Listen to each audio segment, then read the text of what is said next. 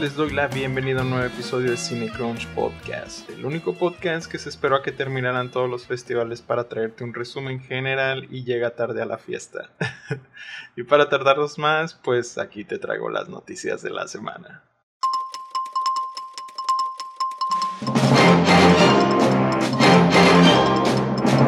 Ahí te van las news.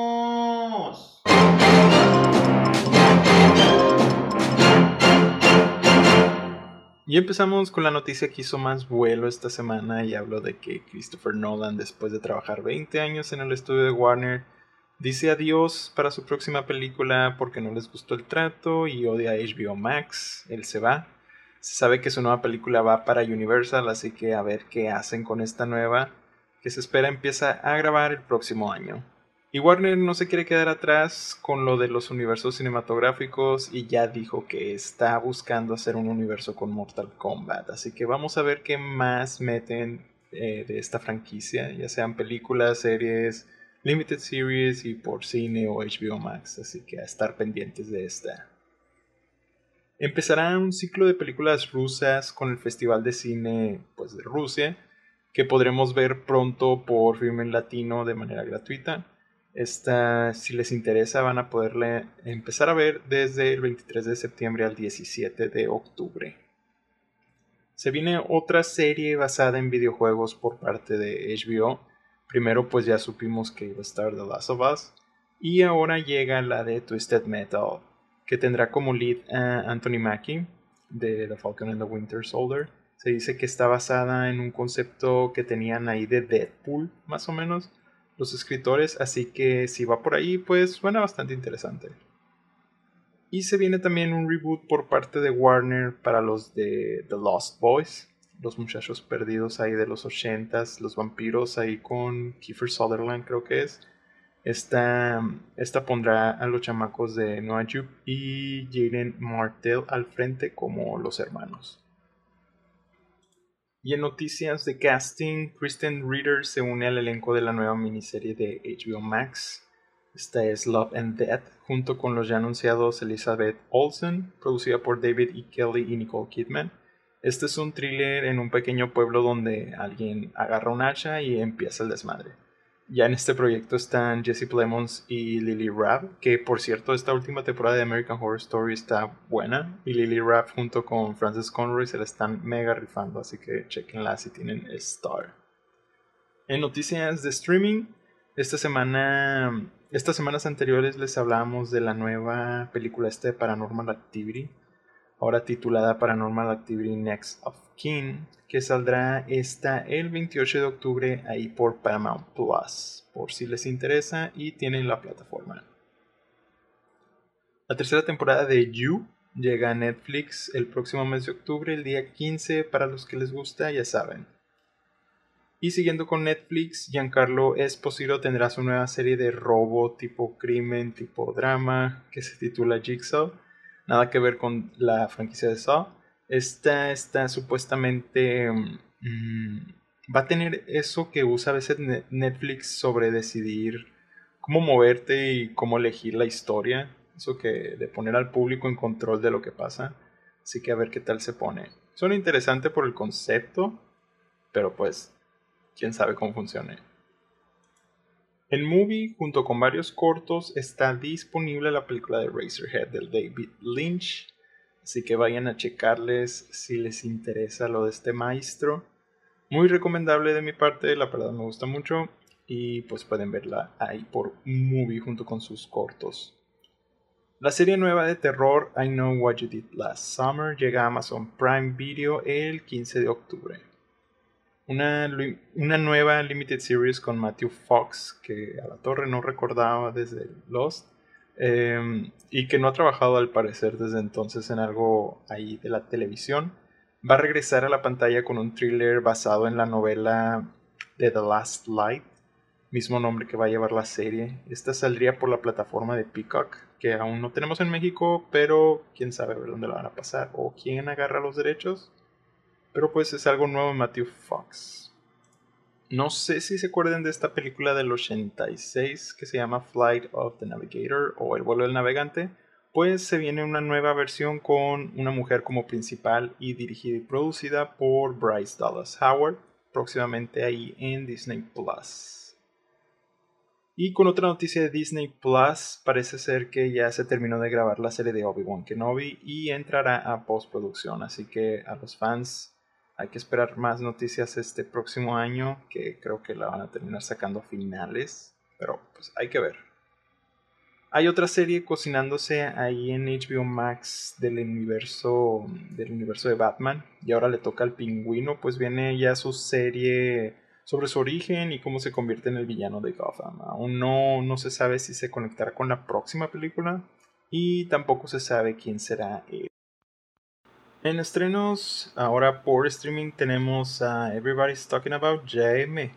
En Amazon Prime Video, este es el musical convertido en película directo desde el West End, allá de Londres, a la pantalla. Este ya está disponible, ahí sí lo pueden checar.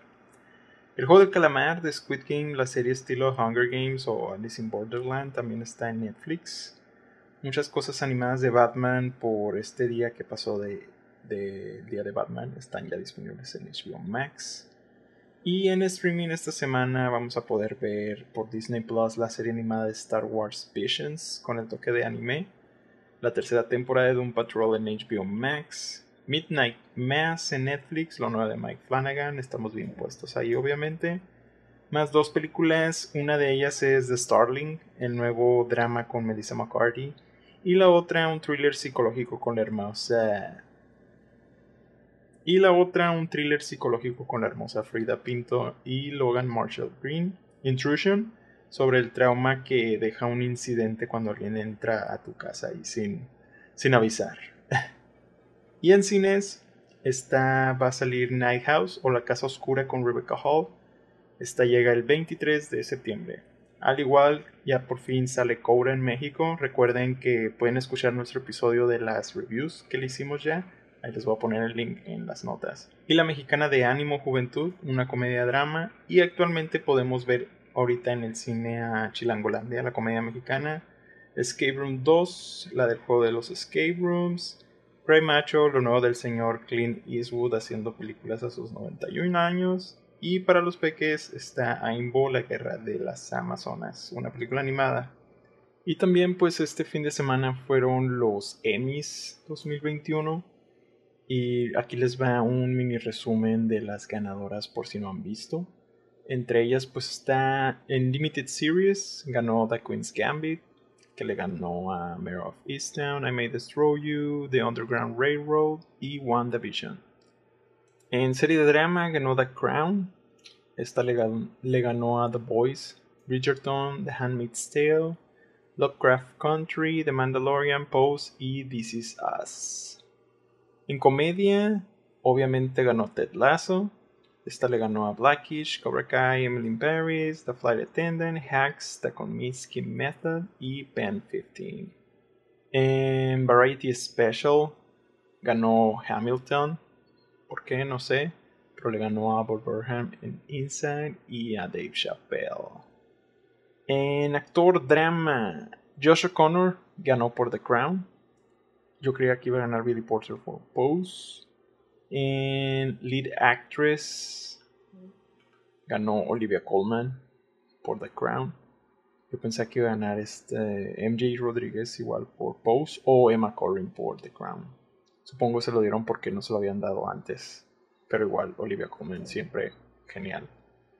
Eh, en Lead Actor en Limited Series ganó Ewan McGregor por Halston. Yo pensé que se lo iban a dar a Hugh Grant por The Undoing o Paul Bettany por WandaVision. En actriz, igual de Limited Series, gana Kate Winslet por Mayor of Easttown. Esta creo que era la, la más peleada de todas, porque podía haber ganado cualquiera, la verdad. Michaela Cole, I May Destroy You, Cynthia Erivo, Genius Sarita, Elizabeth Olsen por WandaVision o Anna Taylor Joy de Queen's Gambit. En Writing for a Limited Series gana Michaela Cole I May Destroy You, muy bien. En dirección, Scott Frank por The Queen's Gambit. Yo pensé que se le iban a dar a Barry Jenkins por The Underground Railroad, la verdad. O alguno de WandaVision. En serie de competencia gana RuPaul's Drag Race. En actor de comedia gana Jason Sudeikis por Ted Lasso, obviamente. Creo que no había competencia aquí. En actriz ah, principal Jana Jane Smart por Hacks. Aquí podía haberse ido a Kelly Cuoco por The Flight Attendant, pero Jane Smart, ajá.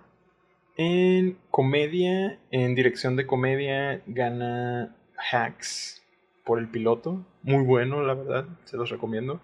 La serie en general también es muy buena. Y por lo mismo gana en, en guion, en guion de comedia. Saturday Night Live vuelve a ganar por Variety Sketch. John Oliver gana por... Creo que no ha perdido. Pero sí, John Oliver vuelve a ganar. En Variety Talk Series. Y en, en guion también vuelve a ganar. En, en actor de reparto drama, Tobias Mackenzie. Perdón, Tobias Menzies por The Crown. Yo pensé que iba a ganar Giancarlo Esposito aquí por The Mandalorian. Mm, o Michael Kenneth Williams por Lovecraft Country. En Supporting Actress, Gillian Anderson, The Crown, ajá, sí, no hay otra. En dirección de drama gana The Crown. En guion gana The Crown. Mm, en actor de reparto en Limited Series gana Evan Peters, Mayor of Easttown. Nice. En actriz de reparto, igual en Limited Series gana Julian Nicholson por Mayor of Easttown. Yo creía que iba a ganar Catherine Ham por One Division. O Jean Smart por Mayor of Easttown. Pero pues gana ella.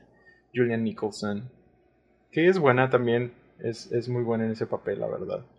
Pero creo que yo se hubiera dado mejor a Jean Smart. Pero a lo mejor dijeron, no, ya le vamos a dar uno en, en comedia, dejémosla así. Ok. En actor de reparto gana Brett Goldstein por Ted Lasso. Aquí estaban todos nominados de Ted Lasso. Y pues le tocó a Brett Goldstein por ser Roy Kent. En actor de reparto, perdón, actriz de reparto gana en comedia Hannah Winnekamp por Ted Lasso. Obviamente, creo que era la más fuerte de aquí. Mm, bueno, estaba junto con todos los de Saturday Night Live. Pero sí, muy merecido. Y creo que son todos que se anunciaron ese día. Y ahora sigamos con el tema de la semana que tenemos que hablar de festivales de cine y son tres de los que más generan ruido para la carrera de premios. Les hablo del Festival Internacional de Venecia o simplemente Venice. El TIFF es el Toronto International Film Festival el Festival de Toronto allá en Canadá, y Telluride, el Telluride Film Festival en Colorado, Estados Unidos. Estos fueron en septiembre y aquí les va un buen resumen de lo que se vio, primeras impresiones y estrenos. Primero pues Venecia, que fue del primero al 11 de septiembre, este es de los más importantes a nivel internacional y este año tuvo como presidente del jurado a Bon Joon-ho, y entre otros integrantes de ahí del jurado estuvieron Cynthia Erivo, Sarah Garon y Chloe Shao. Entre algunos premios que se fueron eh, fuera de la competencia, uno se lo dieron a Sir Ridley Scott con el Cartier Glory to Filmmaker por su contribución particularmente original a la industria contemporánea del cine otro premio ah, que dieron fue a Jamie Lee Curtis por un Lifetime Achievement en actuación. Le dieron el León de Oro por toda su trayectoria. Otro León de Oro que dieron fue para el director, guionista y actor Roberto Benigni. Y ahora entre las películas de competencia, algunas de las ganadas fueron The Hand of God de Paolo Sorrentino, que se lleva el Silver Lion por su premio Ah, este es el Silver Lion por premio del jurado y esta trata sobre la vida personal de él semi-autobiográfica y cómo afectó la llegada de Diego Maradona mientras tragedias pasaban en su familia, cómo lo ayudó todo esto. Esta es de las de Netflix y pronto va a salir por ahí. A mejor dirección se lo dieron a Jane Campion por The Power of the Dog, otra de Netflix que hemos estado hablando bastante, bastante de esta ya. Y pues se perfila ahí buen camino para la carrera. A mejor actriz se lo dieron a Penélope Cruz por Madres Paralelas, lo nuevo de Almodóvar. Igual le da mucho base ahí a la conversación de ella, de tener en la mirada a Penélope. Sí vi a varios diciendo que hace muy buen trabajo nuevamente con Almodóvar y que la película también es buena y entretenida. Esta trata sobre dos madres que van a que van a dar a luz que coinciden en el mismo hospital. Las dos son madres solteras y se embarazaron por accidente y entre ellas ahí durante el rato que se conocen y todo crean un vínculo de amistad ahí. A mejor actor se lo dieron a John Arcia por On the Job, The Missing Eight. Esta es una película de las Filipinas. En guion se fue para Maggie Gyllenhaal por su debut en The Lost Daughter, que se han escuchado cosas bastante buenas de esta. Esperemos ahí pronto verla. Es un drama sobre una madre que se va de vacaciones y que empieza a tornar ahí todo medio raro cuando se obsesiona con otra madre joven y secretos ahí de su pasado salen a flote. Dicen que es otra muy buena actuación de Olivia Colman y también está llena de buenas actuaciones de los demás para que verla. El premio especial del jurado se lo dieron a Irbuco de Italia, que es sobre unos espeleólogos explorando ahí una cueva de las más profundas de Europa eh, que es de esas películas para perderte en ella y meditar y todo el rollo. Y la gran ganadora mejor película que se llevó el León de Oro fue Moon. Su nombre internacional va a ser Happening. De la directora Audrey Diwan de Francia. Que pues la tiene cabrón como cada año Francia en elegir a su representante para mejor película internacional. Eh, ya ganó Titán en, eh, Titán en Cannes Está también uh, Petit Maman de Céline y ahora esta. Esta es una adaptación de una novela sobre una escritora y su experiencia de aborto cuando aún era ilegal allá en Francia en los 60 Entonces ahí Francia tiene que, tiene que ver cuál va a mandar. Y yo digo que se arriesguen y manden Titán. O si no, la de Silenciama. O ya hasta ver cualquiera de estas. Hasta la mejor me gusta más. No sé, tienen, la tienen difícil ahí. Otras películas que tuvieron sus estrenos mundiales aquí fueron The Car Counter de Paul Schrader, que estamos esperando con muchas ansias. Es el director de Taxi Driver, First Reform, Raging Bull y sale Oscar Isaac, Stephanie Haddish, William Dafoe y trata sobre un ex militar que se vuelve apostador en casinos y que lo sigue persiguiendo todavía los fantasmas ahí del pasado. Spencer, lo nuevo de Pablo Larraín con Kristen Stewart, que ya muchos dicen que ella ya está nominada. Mucho se habló que es una película muy bella, que atrapa a todos y que es diferente a lo que nos ha entregado antes. No es una copia de Jackie. Y así pues ya hay mucho pasa aquí por esta película. En todo, todos los aspectos. Entonces hasta no verla vamos a ver qué show. También salió algo nuevo mexicano de Michel Franco. Esta es Sundown donde Tim Roth la hace de un hombre rico que se va a Acapulco tratando de vacacionar cuando una emergencia una emergencia familiar hace que tengan que cortar su viaje y pues se regresan. Aquí aparece Charlotte Gainsbourg, luego la checaremos ahí cuando llegue por acá. La verdad no nos gustó tanto, no, la verdad no nos gustó su último trabajo de Nuevo Orden, pero pues vamos a ver qué tal con esta. Y otra mexicana que se estrenó por allá fue la de La Caja, The Box de Lorenzo Vigas con la actuación de Hernán Mendoza. Esta relata la historia de un niño que va a recolectar los supuestos restos de su padre ahí a la frontera, pero resulta involucrado ahí con el negocio de, de los migrantes y todo eso. Y otra película española es la de Competencia Oficial, que trata sobre un hombre millonario metido en los negocios que contrata a un director de cine para hacer una película que quiere que sea un hitazo. Aquí actúa nuevamente Penélope Cruz y también Antonio Banderas. Eh, dicen que es una dramedia y que es bastante divertida. Y que Penélope Cruz también lo hace muy bien aquí. Y una que la mayoría espera, Dune, tuvo su premiera ya mundial Aquí muchos dicen que sí vale la pena el hype, muchos dicen que X, pero lo que todos están de acuerdo es que visualmente es otro pedo y pues la verdad es lo que yo espero que sea. quiero ver ese mundo que creó Villeneuve y pues no me asusta. Porque pues sé que él entrega buen material, así que yo sí sigo ahí en el tren del Hub y ya veremos el próximo mes que salga. Otra que también espero con ansias es The Last Night in Soho de Edgar Wright. La gente dice que no le gustará a todos, ya sean fans o no del director, pero que es ambiciosa y tiene mucho estilo, que es lo que se ve no quiero saber nada de la historia hasta verla, igual esta llega en octubre ya falta poco.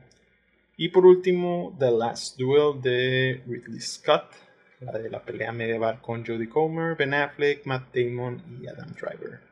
La verdad, desde el comienzo no me llamaba mucho esta película. Eh, aquí tuvo mixed reviews y muchos aplauden a Jodie Comer. Igual la veremos ahí cuando vaya a salir el mismo mes de octubre. Y así cerramos Venice y pasamos al siguiente festival que es Telluride, allá en Colorado, Estados Unidos, que este fue del 2 al 6 de septiembre. Este se realiza en una pequeña villa de ricos allá en las montañas. De aquí han salido películas como Juno, Brokeback Mountain, Blue Velvet, entre otras. Y aquí dan el Silver Medallion a tres artistas. Este año se le dio a Jane Campion, la directora presentando The Power of the Dog, Ah, también se le dio a Riz Ahmed, el actor, presentando Encounter, su nuevo papel en la película. Y a Peter Dinklage presentando Cyrano, su última actuación que se presentó aquí. Y hablando de. Es una de las que sonarán bastante por la actuación de él. Lo conocen posiblemente más como Tyron Lannister de Game of Thrones. Y aquí sale como el lead actor y dicen que va para premio, así que veremos cómo le va. Ahí cómo va moviéndose en la conversación. La película de Cyrano es un musical del director Joe Wright que nos dio Darkest Hour y Atonement. Está basado en el musical de teatro y la historia de Cyrano de Bergerac, donde él mismo interpreta su mismo papel nuevamente aquí. Otra que esperamos y que tuvo su estreno eh, en Telluride es The Humans, otra adaptación de teatro a la pantalla y con varios del mismo cast. Aquí salen Richard Jenkins, Amy Schumer, Jane Hurishell, quien ganó un Tony por su mismo papel, y Steven Yeun. Trata sobre la familia reunida para la cena de acción de gracias en unos apartamentos ahí en Manhattan y dicen que es mejor que vayas sin saber nada si no has visto la obra. Así que haremos caso y que las actuaciones de todos son bastante, bastante buenas y que la historia cambia mucho para bien durante la película y, nos que sorprende bastante, así que con eso ya, ya nos gana para verla. Vamos a estar bien pendientes. Otra película que hizo su debut aquí fue King Richard. Eh, esta es la que tiene de lida Will Smith como el papá de Venus y Serena Williams. Igual dicen que su actuación lo llevará durante toda la carrera del año, pero que también Angelou Ellis como la mamá queda muy buena actuación, así que tengamos ahí a la vista ellos dos. Otra película es Come On Come On de Mike Mills, que él nos dio 20th Century Woman y Beginners. Igual ya hemos hablado de ella, dicen que Joaquin Phoenix vuelve a hacer tremendo trabajo de actuación. Esta es otra de las películas que entran al club de blanco y negro de este año. Y pues este año el récord, supongo, de las películas blanco y negro es la moda, ¿no? Posiblemente Aquí vaya a sonar también el guion. Andan diciendo ahí bastante. Y ahora un documental que también hablamos de él. Este es The Rescue, sobre el equipo de fútbol allí atrapado en la cueva por parte de los directores de Free Solo. Va para la categoría ahí de, de documental. Dicen que si te gustó Free Solo, esta te va a gustar y estamos dentro de esa audiencia, así que pronto esperemos verla. Es de National Geographic y posiblemente nos las den ahí por Disney Plus sino pues en el cine. Y por último, una que debutó con mucho praise y se fue hasta Canadá a ganar, así que empezaremos con el TIFF, el Toronto Film Festival, allá en Toronto, Canadá. Este fue del 9 de septiembre al 18. Aquí hubo mucha recopilación de películas internacionales de previos festivales, pero también tuvo algunos debuts. Y primero vámonos con los ganadores. Y como les digo, de esta la que ganó el premio de People's Choice Award fue Belfast. Ya hablamos de ella anteriormente, la nueva de Kenneth Branagh. Em, esta la pone en la mira de dirección y película, posiblemente en las actuaciones también. Dicen es el crowd pleaser, otro, para todos. Eh, es sobre su niñez eh, ya en Irlanda y cómo creció en interesarse el mundo del cine y otras cosas. Entonces suena algo que a los Oscars les gusta darle premios. y es otra en blanco y negro. Y pues les recuerdo que el TIFF tiene poder en decir que a una película ganadora de este premio resulta de perdida, de perdida nominada a mejor película en el mismo año de los Oscars. Lo viene haciendo ya hace rato y de hecho lleva una rachita ahí sin quebrarse desde el 2012. Y de esos años, 12 eh, Years a Slave, Green Book y Nomadland se han ido con el premio Mayors. Solo como dato. Aquí también hacen los runner-ups, que son los que le siguen después eh, del ganador. Y como first runner-up a mejor película estuvo Scarborough de Shasha Nakai y Rick Williamson, que es sobre tres niños que se hacen amigos viviendo en un vecindario pobre de la ciudad ahí de Scarborough. Y en segundo, el second runner-up es para Jane Campion The Power of the Dog, otra vez volviendo a sonar por acá, entonces pues esta ya es una que no podemos dejar de lado, la verdad ya suena bastante en todas partes, hay que tenerla ahí bien pendiente. En la categoría de documental, The Rescue de Ishai Basar Helgi y Jimmy Chin se llevan el People's Choice y como first runner-up quedó el documental de Dionne Warwick, Don't Make Me Over, sobre la vida de la industria musical ahí de ella, dirigido por David Hale Browner y Dave Woolley. Y en second runner-up quedó Flea, el documental animado que sigue levantándose desde su estreno en Sundance, que esperemos ver pronto también. Y en la sección de Midnight Madness, que es la, de películas de terror, thrillers, sci-fi, etc., el People's Choice Award se fue para Titan de Juliette O'Connor, otro más para esta que, ya queremos ver. Por cierto, ¿vieron el nuevo póster? Se ve bastante bien. Entonces también este es otro premio que se le da a ella. Eh, hay que tenerlo bien en la mira. El primer runner-up está You're Not My Mother de Kate Dolan, sobre la madre de una hija llamada Char.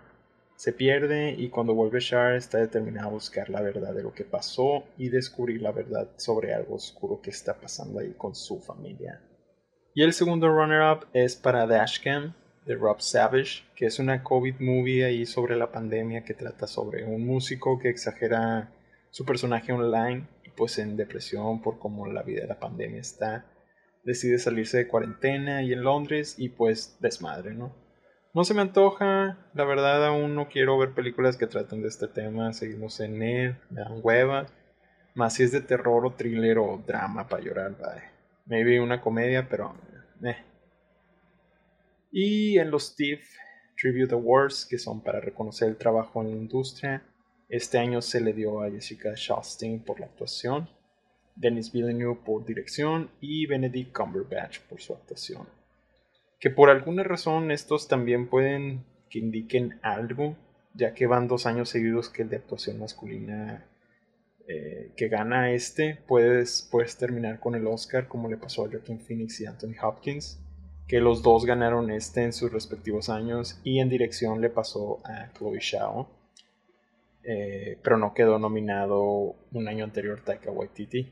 Ya veremos qué tal le va en la carrera a estos ganadores. Entre otras películas que hicieron su debut aquí, pues empezamos con la que abrió el festival, que fue Dear Evan Hansen, el musical de Broadway convertido a la pantalla con su mismo actor principal, que resultó ser el problema. Parece ser que, que se ve muy mayor a lo que el personaje debería de ser y al público no le gustó ni en general.